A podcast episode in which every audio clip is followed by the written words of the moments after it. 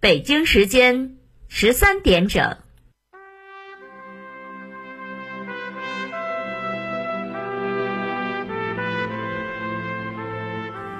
历史与诉说，秦理与真相。欢迎收听广播剧场。《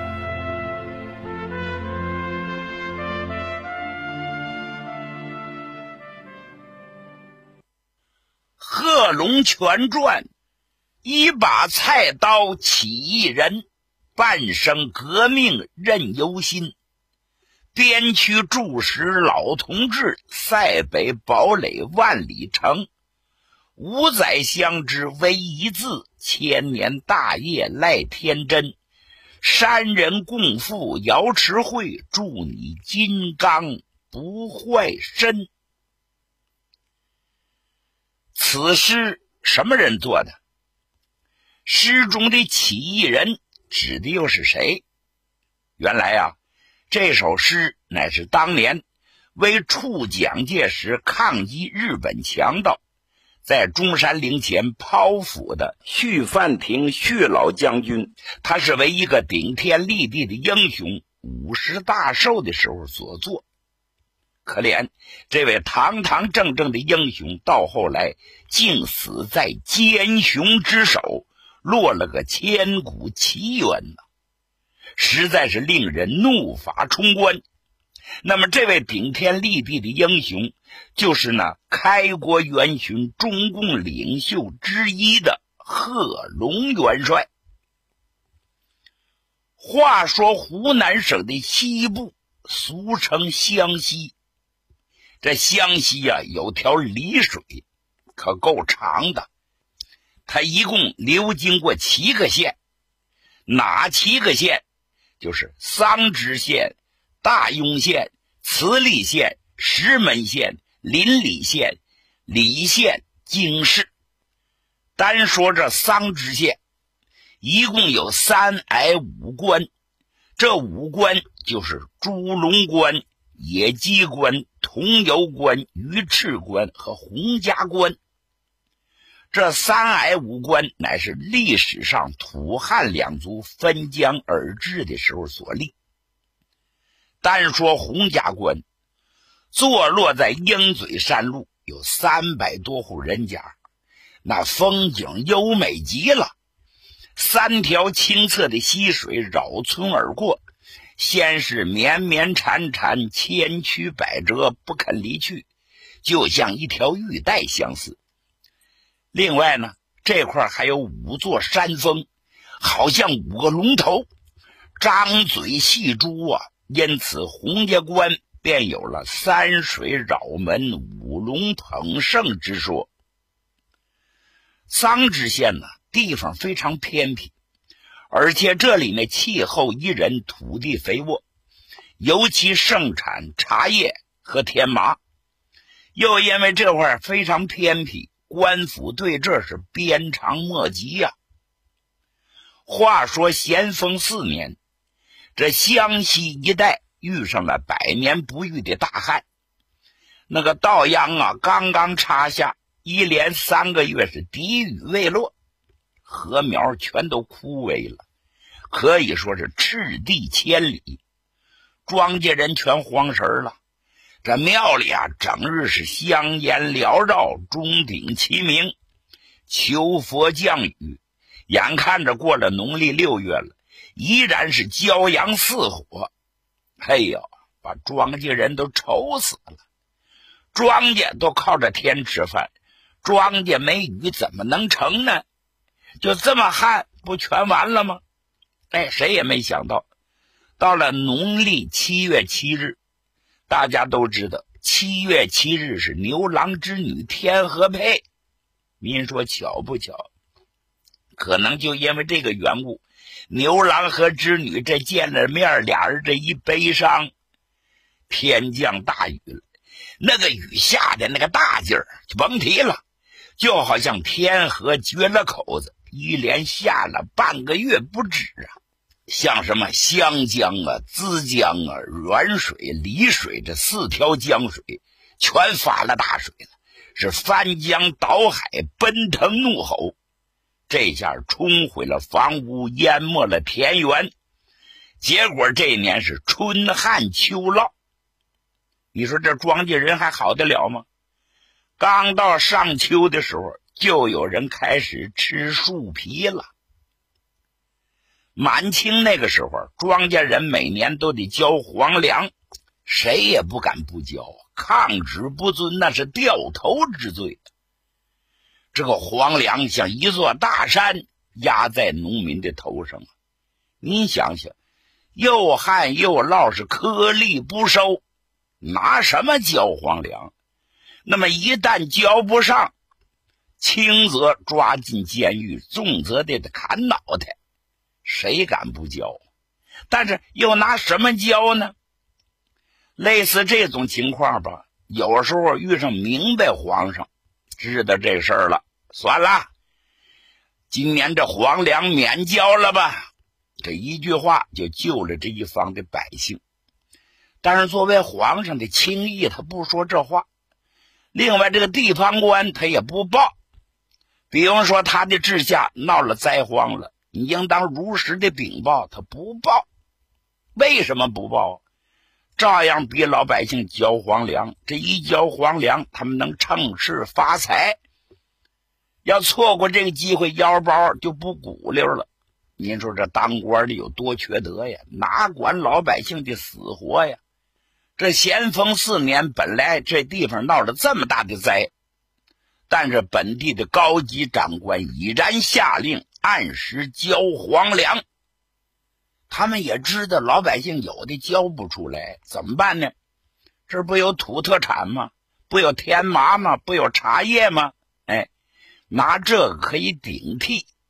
同时，告示上还限制：九月初九重阳节之前，必须把黄粮交纳完毕，否则就下滚单。那位说什么叫滚单？这滚单这玩意儿可厉害，就是逾期呢没交上的，就给你下滚单，要给你罚一倍。过去交五斗，现在就得交十斗。你要交一担的，就得交两担。您说还叫人活不活呀？单说桑植县的老百姓，洪家关的老百姓，得知这个信儿之后是唉声叹气呀，交不？东拼西凑，好不容易凑上数，得连夜打着火把往县城里赶，就怕滚单呐。能够提前，咱可别落后。尤其到了九月初九最后期限这一天，远处的老百姓半夜就起来了，打着火把，推着车，担着担走着山路往县城里是紧赶，恐怕过期。等他们好不容易进了县城了，到收黄粮的地点一看，我的娘！门前的广场聚集着几千人。但是干着急啊，交不上。什么原因呢？因为收粮官呢还没出现呢，收粮官那大门还关着呢。那怎么交啊？今天交不上，就算过期呀。这要一下了滚单，就得倾家荡产呐！人们能不着急吗？眼看着日头到了中午了，再看看那大门还是紧闭没开。那位说什么原因呢？都到了中午，怎么还不办公啊？闹了半天，当官的这是有意的。原来上面下来的收黄粮的官儿。昨天晚上跟桑植县的县官俩人就研究好了，故意拖延时间不交，就是开大门叫大伙交的话，也有一大部分人交不上，因为时间到了，这样呢就可以下滚单，就可以罚这些人，一罚大伙大伙就得进贡，他俩的腰包就全肥起来了。就出于这个目的，所以他们迟迟的不办公。日头又往西转了，老百姓实在等不及了。这么老多人呢，什么时候能交完呢？但是，大伙是怨声载道，在私底下捣鼓，谁也不敢大声吵吵。他老百姓不敢惹怒官府啊。哎，正在这么个时候，嗨，没想到有一个人噌跳到大门前的台阶上了，振臂高呼啊：“乡亲们！”这些当官的这些黑心狼啊，他们是诚心捉弄咱们老百姓。我听说两天前有人就在这排着，一直都排到现在，这皇粮也没交上去。这个年月，皇帝老子吃香的喝辣的，这些当官的都养肥了自己，苦了咱们本地的乡亲。这皇粮咱那不交了。问问当官的，他妈安的他妈什么心？那位说真有胆子大的，光天化日，乾坤朗朗，敢站在台阶上喊这话，这是活够了是怎么的？但是人们抬眼观看，就看台阶上站着一条黑面大汉，凛凛身高将近六尺，是膀大腰圆。那胳膊根都这么粗，那大腿像房驼，两只大眼努出眶外，尤其最显眼的就是这部大胡子扎了扎沙，跟三国那张飞的胡子差不多少。哎，就因为这样，他有个外号叫赛张飞。桑知县红山关的人大部分都认识他。此人姓贺呀，叫贺廷弼。要说起这个贺廷弼来，不简单，他就是桑植县红山关的人。年轻的时候家境困难，没办法，他上外地去做买卖，到外地去经商，结果也亏了本了。他还要过饭，打过杂，做过劳工，什么苦都受过了。据说有一年呢，他要饭要到武当山，凭着这把子力气，在武当山的庙上给人干零活。由于这个人心地善良，不偷懒，所以武当山的出家人对他很喜欢。后来当家的大和尚叫了然，把他给收下了，他就在庙上干杂工，同时呢，他抽时间。跟了然和尚学了满身的武艺，打拳、踢腿、使枪、弄棒，是样样精通。在武当山呢，他待了三四年，后来返回故里，家境稍微建好了。家里人一琢磨，你年纪轻轻，又是满身的武艺，干脆进京去考试去吧。万一得个一官半职，改换门庭。咱们家呀，就跳出苦海了。贺廷弼一听有道理，千山万水，好不容易到了北京啊，找个地儿他住下了。他要报考武状元，文武都需要人才。结果怎么样？主考官一看他长得这样，跟张飞差不多，嫌他粗里粗气的，拒绝给他登记。三句话不投，闹翻脸了。这贺廷弼也不是个好脾气，是举拳便打啊！咣一拳把主考官打了个仰巴叉，这下捅了娄子了。敢打朝廷的命官，你想造反呢？当时叫差官把他拿下，投进大牢，判处了三年徒刑。你看，考试没考上，官没当上。还坐了三年牢，把他放了之后，他又回到原籍。到了原籍，他是忍气吞声啊，干脆务农为生吧，老实巴交的在家种地吧。但是他会满身的武艺啊，抽时间就教徒弟，多少的能挣点零花钱。尤其此人慷慨仗义，刚直不阿，好讲个直理儿，急人之难。有个大事小情都请他来帮忙，哎，多么棘手的事儿，只要他一出头就能摆平，因此逐渐的他威望极高啊，成了老百姓心目之中的草根英雄，具有号召力。他也是来交皇粮的，好不容易把黄粮凑齐了，来到这儿一看交不上，他就明白了，这是官府故意的刁难，他们耍坏。他平时对官府、对富人就恨之入骨，到了现在是火上泼油，实在压不住火了。他一看老百姓谁也都不敢说话，光在背后发怨言，那有什么用啊？他一看机会差不多了，因此跳到台阶上号召大家拒绝交皇粮，要质问这收粮官。这下把火可点着了。老百姓本来也恨透了官府，这个倒霉的朝廷非把老百姓给逼死不可呀！他这一说不要紧，吓得数百人是振臂高呼：“对，不交皇粮了，我们反了，我们反了！”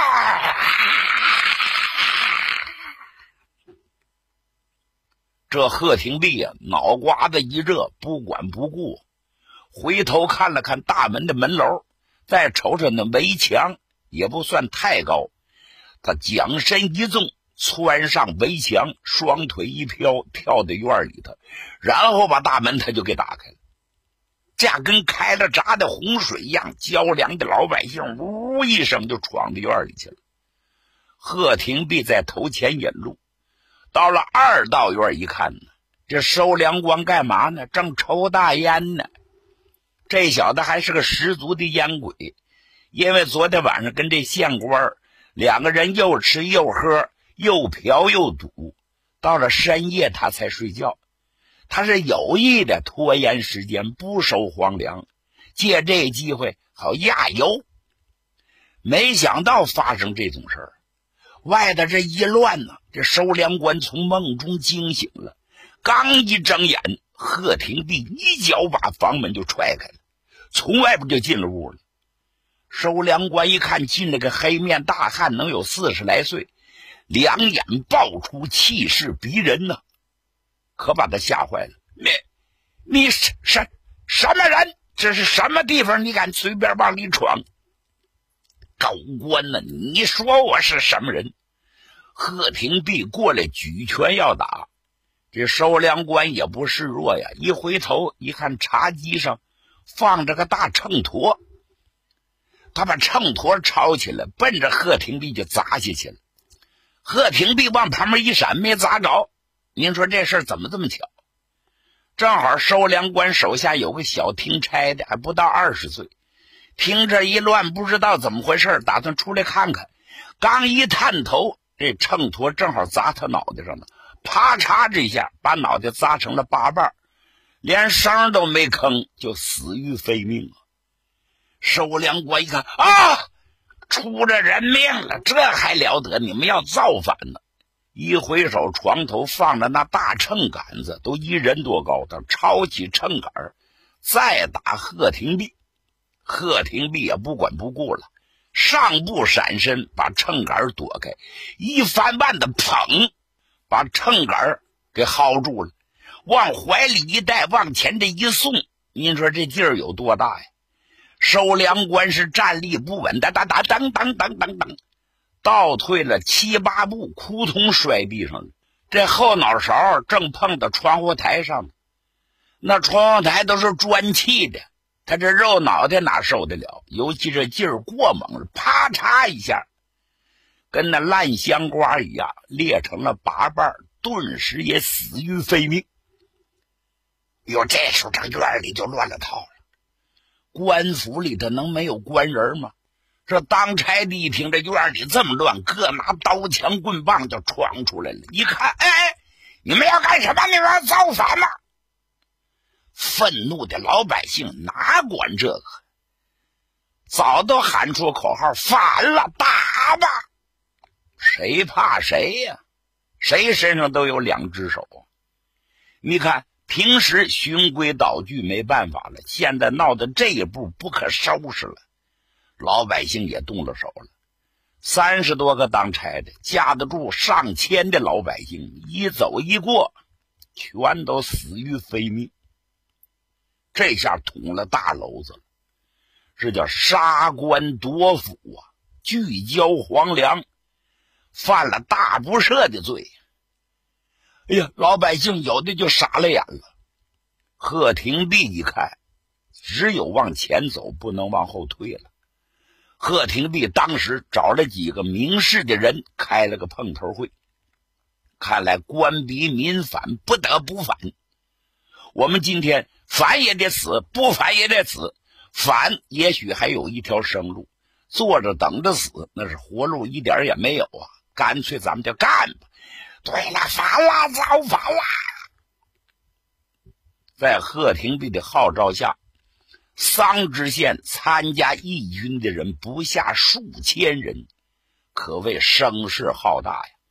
他们赶到县衙，把县官也给锤巴死了，而后就占领了桑植县，插上了义旗。以贺廷弼心中怎么想的呢？现在太平军眼看就要到湘西了，我们不如去投太平军呢。这就来个里应外合，小河加入大河，那声势就更大了。可是正在这么个节骨眼儿，湖广总督。得知这个情报了，那还了得了！在他地面上发生这个事儿，他得担责任呢。立刻是调兵遣将进行围剿平叛。不管怎么说，老百姓都是没经过训练的。你别看一时起哄，占领了县城了，跟官兵对仗还是不是对手啊？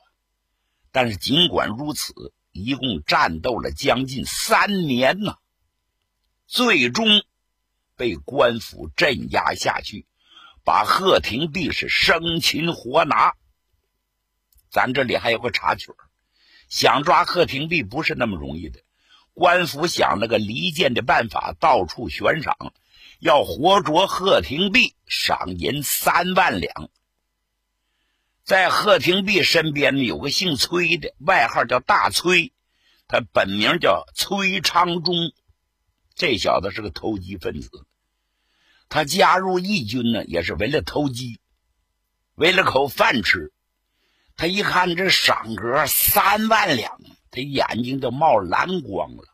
于是他这心就变了，心说：“我有三万两雪花白银。”拉家带口找个大城市一住，这一辈子享不尽的荣华富贵呀！干脆我干他一家伙得了，因为他挨着贺廷弼，贺廷弼对他没有防范，他用药酒把贺廷弼给灌醉了，然后到官府禀报，出卖了贺廷弼。贺廷弼一被抓，群龙无首，就散了帘子了。同时被抓的还有三十多个头人，于是，一场轰轰烈烈的起义被镇压下去了，宣告解体。贺廷弼被抓到官府，受尽了酷刑，后来被定成死刑，斩首示众。咱们单说斩首的这一天，围观的人也上千，人们暗中掉眼泪，瞪眼救不了贺廷弼。难道就看这么好个人掉头不成？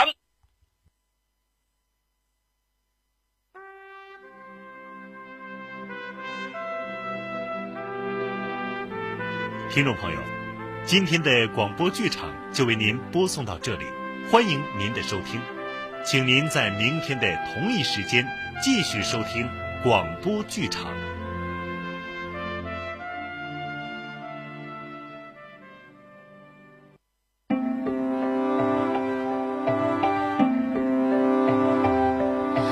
也许放弃才能靠近你，不再见你，你才会把我记起，时间累积，只剩下。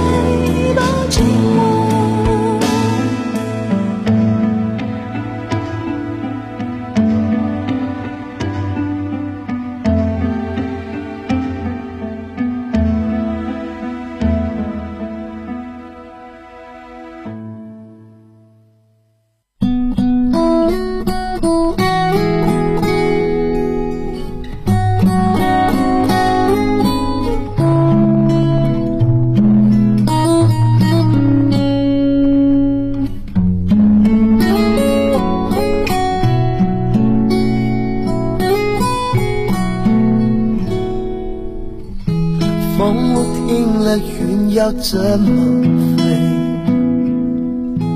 你若走了，我要怎么睡？哦，心若破了，你要怎么陪？莫非你只是贪玩的蝴蝶？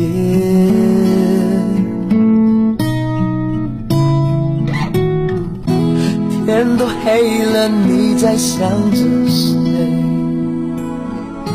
情都灭了，我要怎么追？话都说了，你又怎么退？原来你只会让我